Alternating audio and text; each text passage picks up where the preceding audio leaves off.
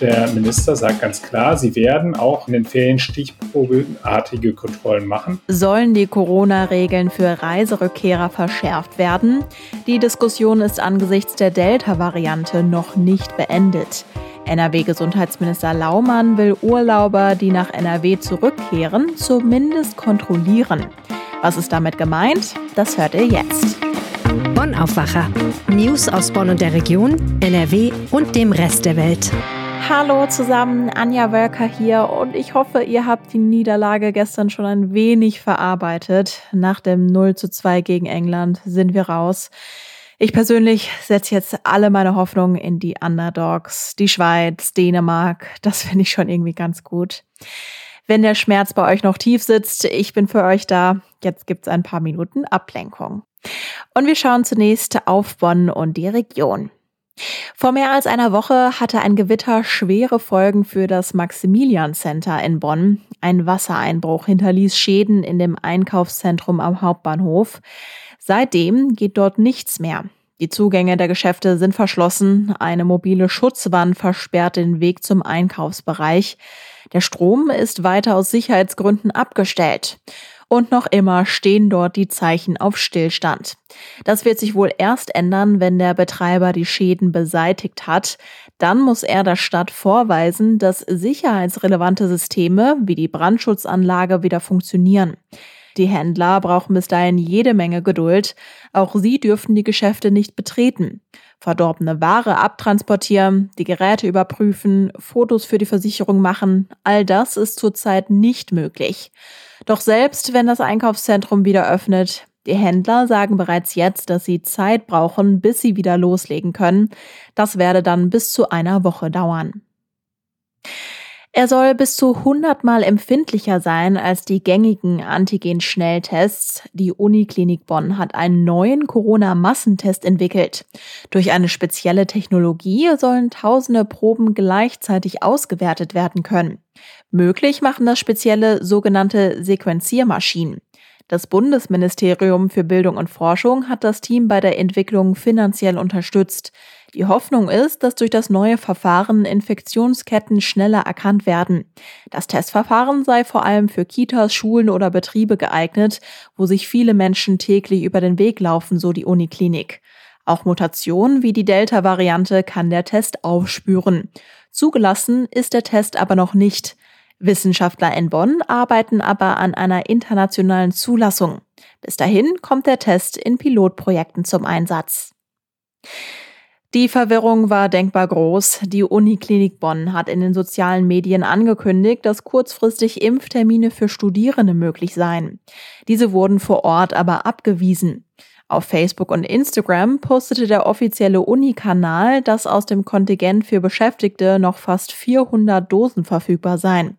Für Dienstag und Mittwoch, so hieß es, könnten demnach auch Studierende Termine machen.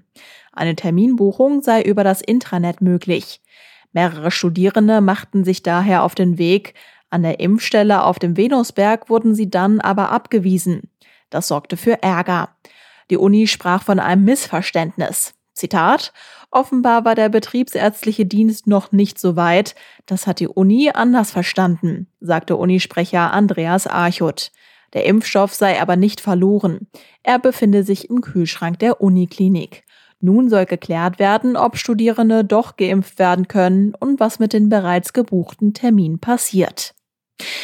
Nichtsdestotrotz gehen die Impfungen in Bonn voran. Wie die Stadt Bonn am Dienstag mitteilte, sind in Bonn mehr als 200.000 Erstimpfungen verabreicht worden. Mehr als 140.000 Menschen haben auch schon ihre zweite Corona-Impfung erhalten. Die Stadt kann allerdings nicht sagen, wie viele der Geimpften auch wirklich aus Bonn kommen. Enthalten sind in den Zahlen auch Geimpfte aus dem Bonner Umland, die aufgrund ihrer Impfpriorität in Bonn ihre Spritze erhalten haben. Aufgeschlüsselte Zahlen für Bonnerinnen und Bonner hat die Stadt nicht. Beim Impffortschritt richtet sich der Blick auch in Bonn auf die Delta-Variante.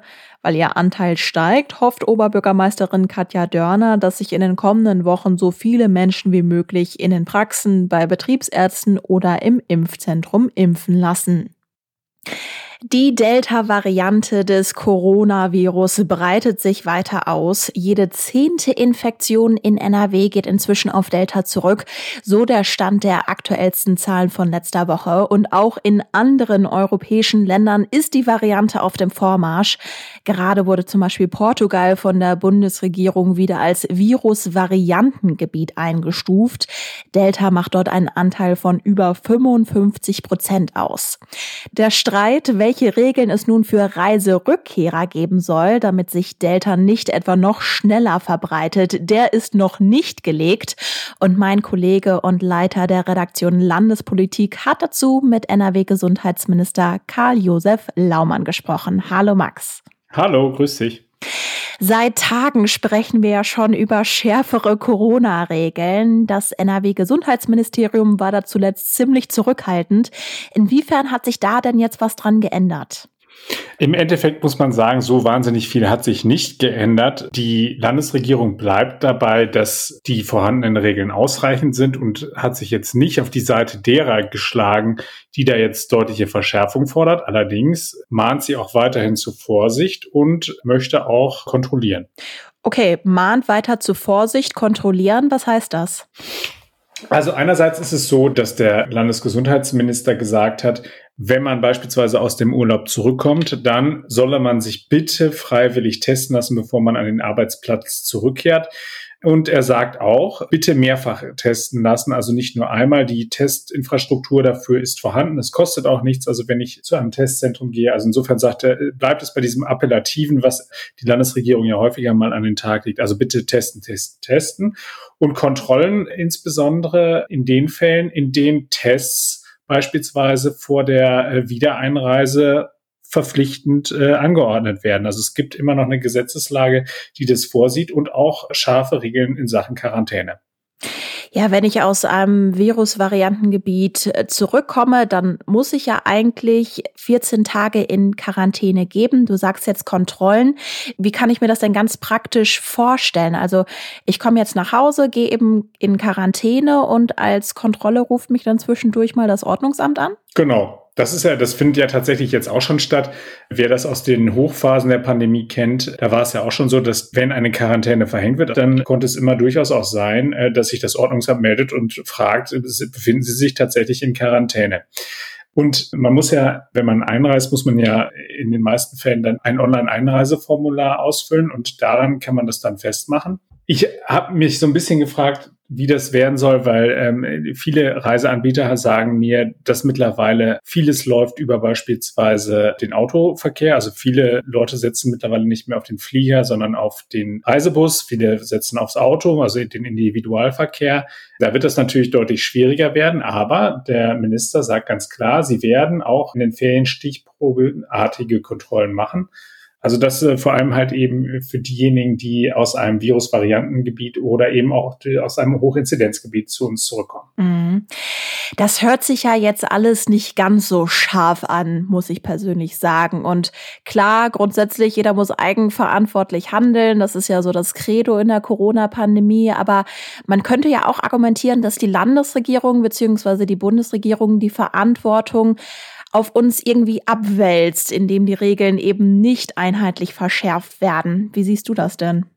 Also ich finde schon, dass man eigentlich erwarten kann, dass die Menschen eine gewisse äh, Verantwortlichkeit an den Tag legen. Aber ich habe da auch tatsächlich Bauchschmerzen. Wir erleben jetzt beispielsweise gerade, wie in Portugal die Inzidenzen durch die Decke gehen. Da liegt es daran, dass ähm, beispielsweise relativ viele englische Touristen dorthin gereist sind. Und wir wissen, in Großbritannien ist die Delta-Variante weit verbreitet. Also da muss man tatsächlich schon die Frage stellen, ob das äh, nicht möglicherweise doch mit schärferen Regeln ähm, wir dem vorbeugen, dass wir im Herbst eine vierte Welle haben. Es gibt Stimmen wie beispielsweise von Markus Söder oder eben auch von Helge Braun, dem Kanzleramtsminister, die äh, sich durchaus dafür bereit erklärt haben, schärfere Kontrollen durchzuführen.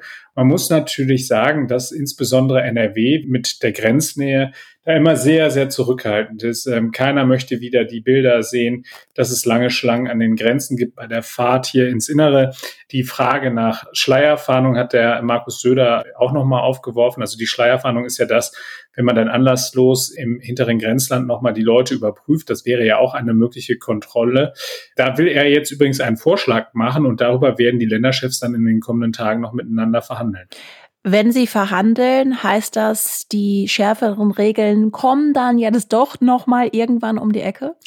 Naja, so wahnsinnig viel Zeit bleibt nicht. Ähm, einerseits stehen wir jetzt kurz vor der, vor der Sommerpause. Äh, wir laufen auf den Wahlkampf zu und wir haben ja schon mal einen Anlauf gehabt, der am Montag krachend gescheitert ist. Da haben ja schon mal die Länder versucht, dort sowas wie eine einheitliche Linie hinzukriegen. Da konnte man sich nachher nur darauf einigen, dass man sich nicht einigen konnte. Also insofern bin ich da etwas skeptisch. Und äh, wenn ein, ein großes Land wie NRW jetzt augenscheinlich signalisiert, dass sie meinen, dass es mit den derzeitigen Regeln getan ist. Und man muss einfach sagen, dass es da keine Verpflichtung dazu gibt, jetzt hier eine bundesweit einheitliche Regelung hinzubekommen. Das ist immer sozusagen der erklärte Wille der Länderchefs, aber es gibt keine Verpflichtung.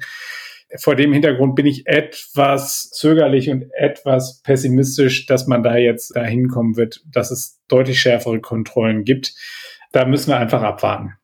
Okay, Fazit. Laumann appelliert an die Tests und er sagt, es wird stichprobenartige Kontrollen der Test- und Quarantänepflicht geben. Ist das alles so ein bisschen heiße Luft?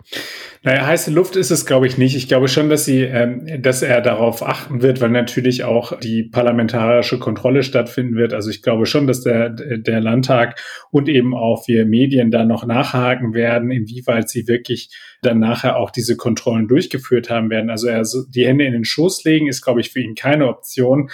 Aber, und das haben wir in der Vergangenheit gesehen, die Landesregierung ist offensichtlich große Anhängerin davon, eben Freiheitsrechte möglichst nicht einzuschränken.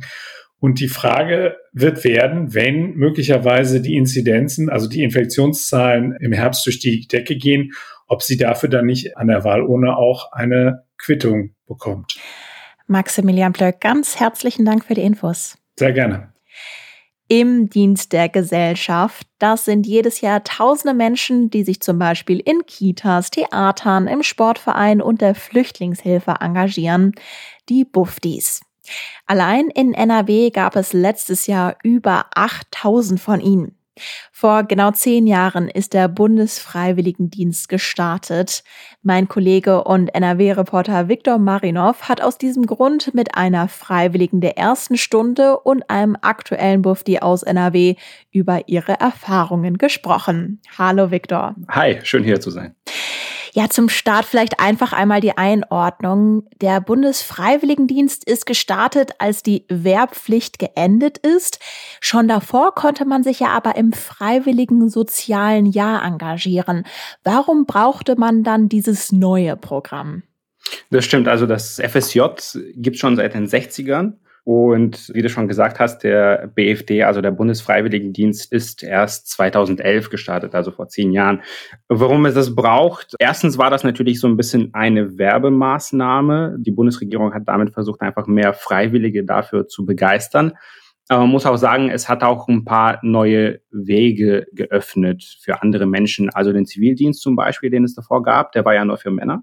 Und beim FSJ, da konnten auch Frauen teilnehmen tatsächlich aber der war wiederum nur für Menschen unter 27 Jahren. Das heißt, beim BFD können Frauen mitmachen und auch ältere Frauen und auch ältere Männer natürlich. Ja, du hast jetzt eine Frau getroffen, die zu den ersten Buffdies in Deutschland zählt, Helga Karasch, die sich in einem Wuppertaler Altenheim engagiert hat. Und sie gehört genau zu diesen Frauen, die über 27 war. Sie hat nämlich mit 55 Jahren ihren Bundesfreiwilligendienst geleistet.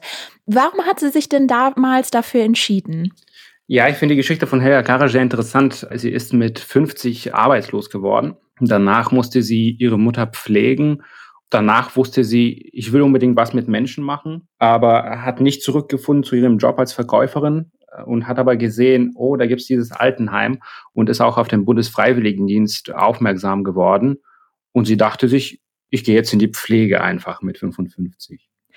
Was hat Frau Karasch dir denn von ihrem Dienst erzählt? Denn alles, was wir über Pflege wissen und jetzt auch ja im letzten Jahr in der Corona-Zeit gehört haben, ist, dass es natürlich ein ja auch sehr anstrengender Job sein kann. Einerseits kann man Menschen vielleicht emotional sehr nahe kommen, aber dann ist es natürlich irgendwie auch ein sehr körperlicher Job. Ja, also Frau Karasch hat wirklich nur, nur in den, in den besten, in den höchsten Tönen über ihre Arbeit im Altenheim erzählt. Sie hatte, das muss man natürlich auch sagen, sie hatte unmittelbar da fast schon täglich äh, oder zumindest sehr, sehr häufig mit dem Tod zu tun. Sie hatte sehr viele Bewohner erlebt im Altenheim, die gestorben sind, zu denen sie auch eine sehr innige Beziehung aufgebaut hatte.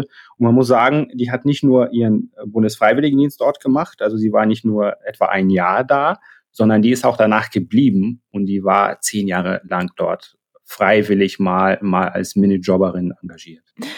Und du hast außerdem mit Mikhail Turan gesprochen. Er gehört jetzt zu den jungen Buftis. Er hat gerade seinen Dienst an der Dortmunder Tafel beendet. Welchen Eindruck hat er denn von seinem Jahr mitgenommen? Genau, Michael Turan ist 19 und der hat sich das auch äh, selber ausgesucht, gezielt äh, Dortmunder Norden, das ist ja so ein bisschen ein Brennpunkt.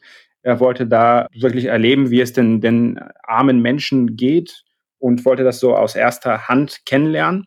Und er fand es sehr, sehr gut, diese Erfahrung mitzunehmen.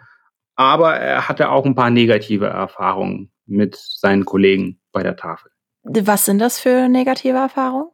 Naja, er hat gemerkt, dass er irgendwann als gegeben wahrgenommen wurde, sozusagen. Also der Ton wurde rau und die Leute haben einfach ihn nicht mehr als Freiwilligen wahrgenommen, der, der da ist äh, und quasi nur ein kleines Taschengeld. Also die Buftis bekommen nur so 400 Euro ungefähr im Monat. Aber als Freiwilliger bist du natürlich da, äh, weil du etwas machen willst und aus, aus freien Stücken. Und ich sage es jetzt mal überspitzt, aber wenn du keinen Bock auf irgendwas hast, dann musst du das auch nicht unbedingt machen. Aber das sahen die äh, seine Kollegen bei der Tafel ein bisschen anders. Mm, klar, wie bei jedem Job kann man sich wahrscheinlich an vielen Stellen auch mal reiben. Welche grundsätzlichen Kritikpunkte hat Michael Turan denn am BFD? Also der Michael Turan, der ist auch Bundessprecher der Buftis. Davon gibt es ganz viele, äh, mehr als ein Dutzend. Äh, die werden jedes Jahr gewählt. Und er sagt, die Hälfte der Leute finden das ganz gut, ihre Einsatzstelle, aber die Hälfte sind am Ende auch unzufrieden. Und das ist vielleicht okay, weil es ja nur eine äh, begrenzte Dauer ist und äh, wenn man als junger Mensch äh, da reingeht, da lernt man auch was dazu, selbst wenn man unzufrieden ist und vielleicht umso mehr, wenn man unzufrieden ist. Aber diese BFD-Sprecher, die haben auch ein paar Forderungen. Also die sagen zum Beispiel, Leute, das sind freiwilliger Dienst in die Gesellschaft. Vielleicht wäre es ja sinnvoll, sich zu überlegen, dass die Bahn- und Bustickets für uns umsonst sind, wie es ja bei, für die Bundeswehr ist zum Beispiel. Ja. Was hat er denn jetzt noch für Tipps für Menschen, die sich aktuell vielleicht überlegen, einen BFD zu machen? Erster und wichtigster Tipp, einfach mal Probe arbeiten. Ein Tag oder zwei, einfach mal die Leute da kennenlernen und sehen, wie sie, wie sie drauf sind. Zweiter Tipp, auf den man vielleicht auch nicht so einfach kommt, ist einfach zu fragen, was kann man denn sonst machen, das außerhalb der Dienstbeschreibung liegt. Also als Bufti ist man ja freiwillig da und wenn man vielleicht an irgendetwas Speziellem interessiert ist, kann man nachfragen. Wenn ich mich für diesen oder jenen Bereich interessiere, kann ich da auch mithelfen. Wenn als Antwort Ja kommt, dann merkt man, aha, diese Dienststelle ist vielleicht offener für die Freiwilligenkultur. Und das ist ein gutes Zeichen, sagt Michael Duran. Zehn Jahre Bundesfreiwilligendienst. Die Infos hatte Viktor Marinov. Ganz herzlichen Dank. Danke dir. Und diese Meldungen könnt ihr auch im Blick behalten. Wie geht es nach den Sommerferien an den Schulen in NRW weiter? Um darüber zu sprechen, kommt heute Vormittag der Schulausschuss zu einer Sondersitzung im Düsseldorfer Landtag zusammen. Die SPD hatte diese Sitzung beantragt. In einer zentralen Gedenkstunde wird heute den Opfern der Corona-Pandemie gedacht. Im Landtag sprechen unter anderem NRW-Ministerpräsident Armin Laschet und die Präsidentin des Verfassungsgerichtshofs NRW, Barbara Dauner-Lieb. Das Wetter. Heute ist es wechselnd bis stark bewölkt. Teilweise gibt es schauerartigen Regen. Zum Nachmittag hin wird es teils regnerischer. Auch Gewitter sind drin. Die Temperaturen liegen zwischen 19 und 24 Grad. Morgen gibt es weiter Wolken, teils auch Schauer. Es wird maximal 23 Grad warm. Und das war der heutige Aufwacher mit Anja Wölker. Wenn euch die Folge gefallen hat, dann teilt sie gerne auf Social Media. Wir hören uns morgen wieder. Bis dann. Mehr Nachrichten aus Bonn und der Region gibt's jederzeit beim Generalanzeiger. Schaut vorbei auf ga.de.